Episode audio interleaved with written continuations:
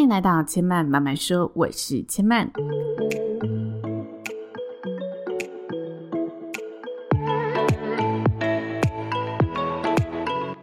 目前频道在 Apple Podcast、Spotify、KKBox 以及 Google Podcast 都听得到。喜欢的朋友欢迎帮千嫚订阅并留言评论，让更多人可以认识千嫚慢慢说喽。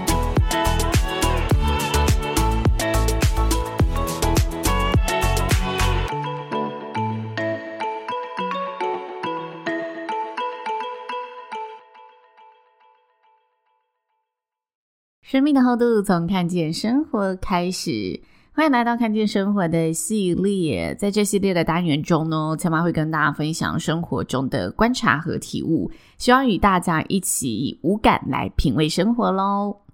首先呢，想跟大家分享，上周五我主持了一场新书发表会。这本书的名称呢，叫做《所有的表面都是功夫：皮肤科医师的温柔告白》。哇！听完这个书名，光整个书名呢就有十九个字，再加上后面的活动名称“手刷版税捐赠记者会暨新书分享会”，总共前前后后就有三十四个字。所以呢，这是一个光从活动名称，你要熟悉怎么把这个名称念得顺呢，就需要下点功夫的一场活动。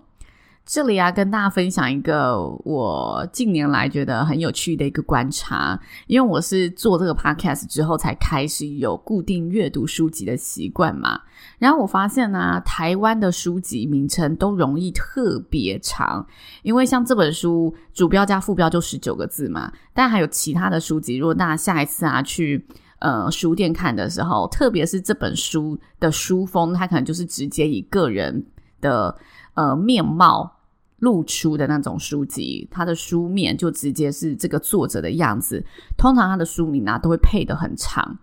这是我不知道为什么的现象。可能大家会觉得没有办法以两三个字来讲述我整个人的历程吧。我觉得这是一个蛮有趣的现象。那因为之前呢有在节目上访谈过作者的经验，加上过去其实自己主持上有主持过公益记者会的嗯经验，所以在接到这个活动的时候，我就知道，嗯，这一定是场铁定要花点时间去准备的活动。因为新书活动嘛，所以第一个我一定要花时间去阅读整本书，然后去嗯抽丝剥茧，然后去呃抓重点的知道整本书想传递的到底是什么，这我一定要熟知。在第二个，除了要熟知书籍，我还要熟知作者的一些背景资讯。加上这种新书发表会啊，如果我觉得想要跟呃作者拉近距离的话，最近作者的动向是什么？我们也要花些时间去观察、去 follow，观察他最近用什么角度去分享这本书、去聊这本书。那相对的，他一定会在这个。呃，宣传期间去上其他节目，或者是在社群上面有频繁的曝光，那么就要去抓说里面有没有什么内容关键字。他通常在介绍这本书的时候，他比较容易提到的一些角度是什么，我们就要去熟知。在第三个，刚刚说的活动名称是手刷版税捐赠记者会嘛？这个捐赠记者会其实它是有一个捐赠对象的，那这次的对象是阳光基金会。阳光基金会是专门协助就是颜面有损伤、烫伤的朋友，然后去提供这一方面的疗程跟呃过程的服务协助这样。那这场活动我觉得里面有一个挑战，对我而言是挑战，对活动当中当然是宣传亮点，那就是我们邀请到了病患来跟我们分享他。呃，几个简单的过程。那因为这个病友他是六岁的孩子，所以事前在想问题的时候，其实小朋友很紧张。我们 筹办单位跟我自己也很谨慎，因为当然希望可以让小朋友有一个安心的环境去回答问题嘛。那当然，我的问题问出来就必须很符合我们事前跟他聊的是什么，让他知道。听到这句话，我要回答什么？这一定要经过一些彩排跟练习，所以这是几个我觉得在事前准备里面需要花点时间去琢磨的地方。那一定要琢磨完这些内容，才有可能去消化主办单位提供的主持稿。因为如果真的要死背一个有八千字的主持稿，我觉得真的太困难了，所以一定要去好好花时间去自己吸收一下，包括了解这些病友的故事啊，然后知道哦，我呃这一些书籍里面的讯息，我要把它怎么样分布在每个环节，让每个环节好像都可以听到一些亮点，但是又不至于说是每个环节好像都是重复的内容，但其实每个亮点都是这本书里面想要传达的理念。这是我觉得在主持这场活动对我来说蛮大的一个准备过程跟挑战。那之前我跟大家分享过嘛，我觉得主持工作对我而言很迷人的地方之一，就是每一场活动，如果你真的是认真投入，然后真的有去呃认真准备的话，其实都会有新的学习。像这一次的学习对我而言就很丰盛，因为我借由活动读了一本书，所以呃也借由活动更认识阳光基金会这么一个。为烧烫伤病患提供健全身心灵服务的一个单位。那这里先顺势跟大家介绍一下这本书。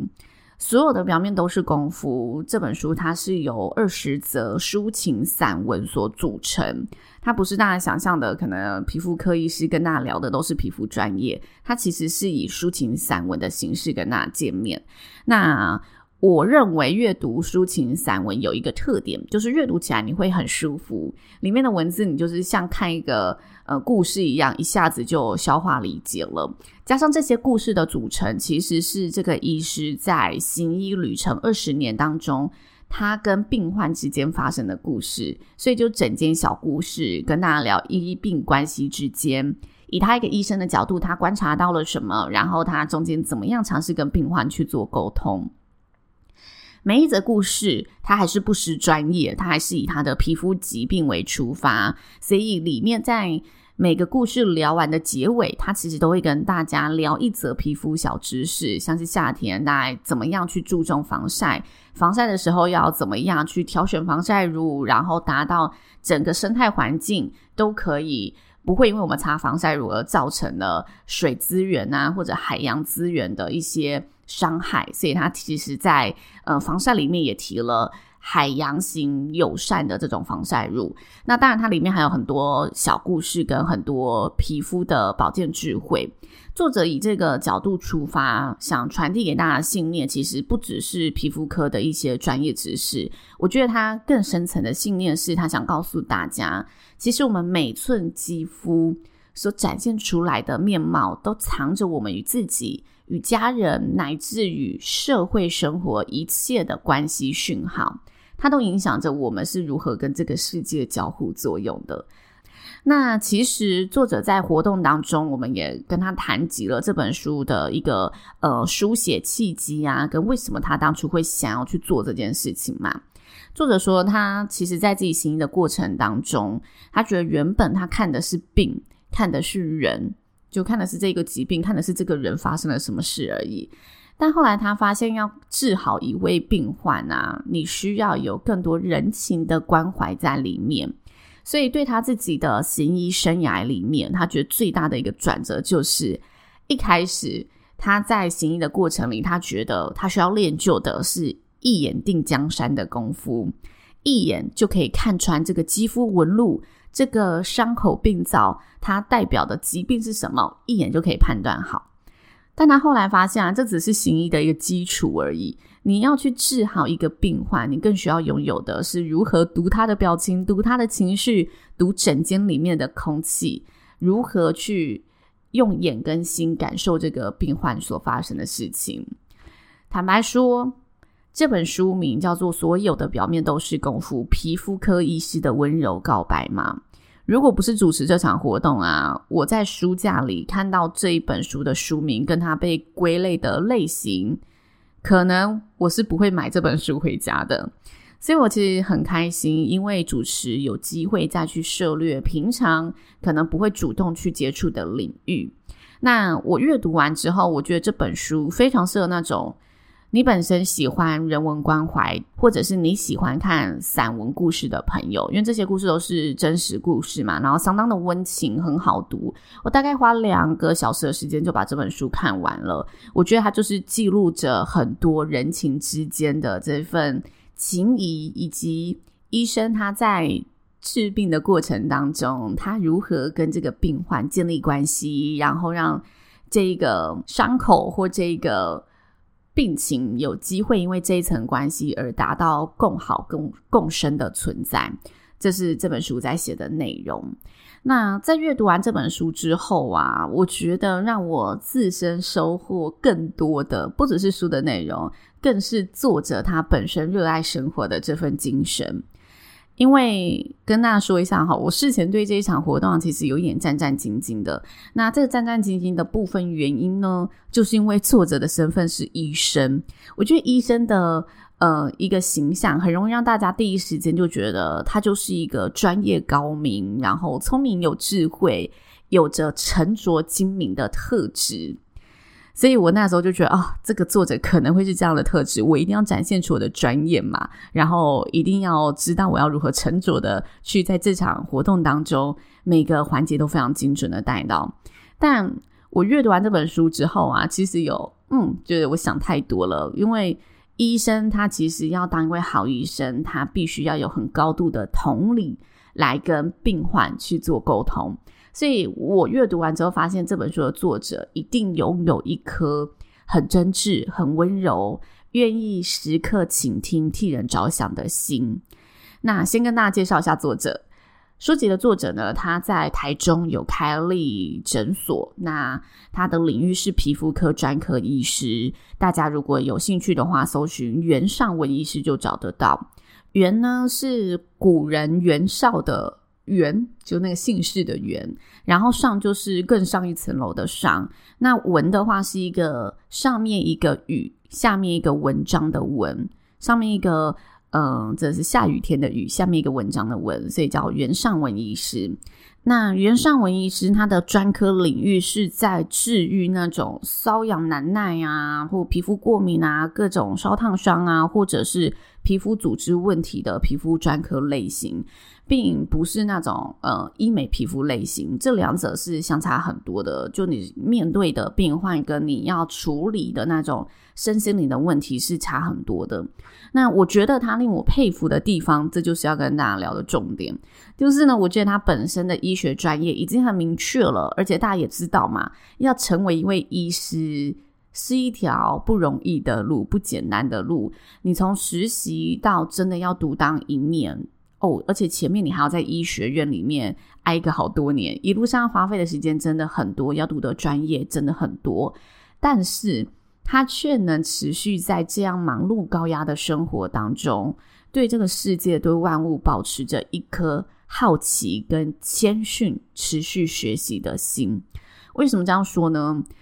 因为他读完医学大学之后，他持续的去学习其他领域的专业，像是。他去读了中西医的研究所，他去读了 EMBA 企业管理的研究所，甚至他还到新加坡国立大学去再攻读研究所。他总共拿拿下了三个硕士，所以他不只是呃自己的专业够厉害，他在学历上也是很惊人。那再来，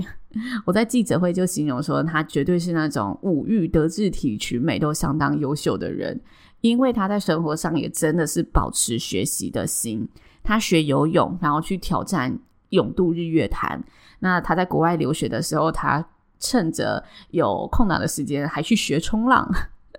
再就是他学长笛，然后去考街头艺人，甚至他为了出这本书，为了如何让这个文章是更可以吸引人、引人入胜的，他从头开始学如何写文章。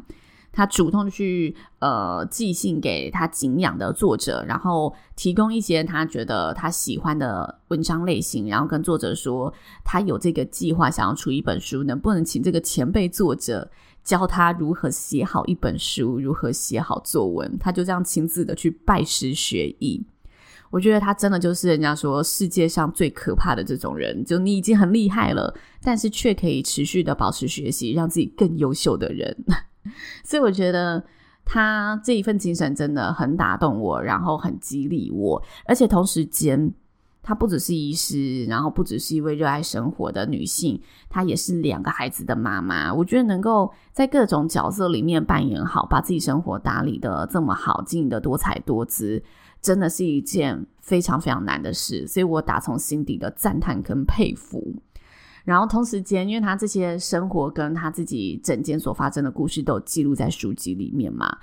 我就同时间也觉得，这一定也是为什么，当他面对各种各式各样、千百种不同背景的患者时，他都可以保持着这个高度的同理心，去共感患者的感受，去站在他的立场想他面临到的是什么。因为他在生活上所接触的真的是很广，然后加上他拥有这一颗好奇心、温热的心，所以他愿意去。尝试从不同的切角，站在别人的立场去更深层的思考，我觉得这也是这本书他写得出这些故事的原因。所以，其实主持完这场活动啊，我觉得我也变成袁医师的粉丝之一。我马上去他的粉丝团按赞支持，然后我 po 了一篇文跟大家呃分享我眼中的袁尚文医师。他真的就是一个对待生命认真投入，然后不浪费自己每分每秒的一位神人的存在。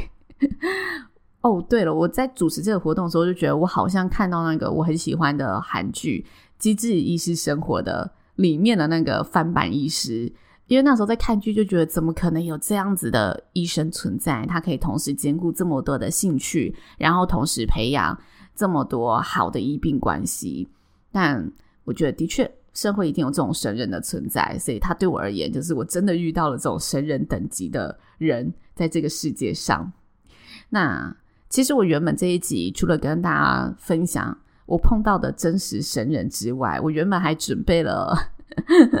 来自神话故事的人物，想跟大家介绍我最近看到的一个美人鱼产业，就一个新兴产业，以及呃即将有一部电影要上映了，这部电影是《原子弹之父：战争之神》的故事。我原本还想跟大家分享另外两个不同领域的神人，但现在时间的关系已经到了超过十五分钟了，所以我决定就这两个神人之后下下礼拜再跟大家分享。下礼拜我会先把说书的单元分享完，因为前两个礼拜还有书籍还没聊完嘛，我的快乐生活提案，所以我会先把这本书聊完，然后下下礼拜再跟大家继续分享我最近。呃，认识到的美人鱼产业跟这个原子弹之父的故事，我觉得这两个故事也蛮值得大家认识的。其中的人物跟其中的产业架构等等，然后还有人文方面的心思，我觉得都是我在这个节目里面蛮想跟大家分享的。好，那今天时间关系，我就先分享到这里。怎么讲来讲去，好像欠大家越来越多东西。无论如何，都希望大家可以期待下一集的节目啦，所以也跟大家做个小小的预告。总之，就是不要错过之后的内容，邀请大家持续的锁定千曼的节目喽。千曼慢慢说，下次再来听我说喽，拜拜。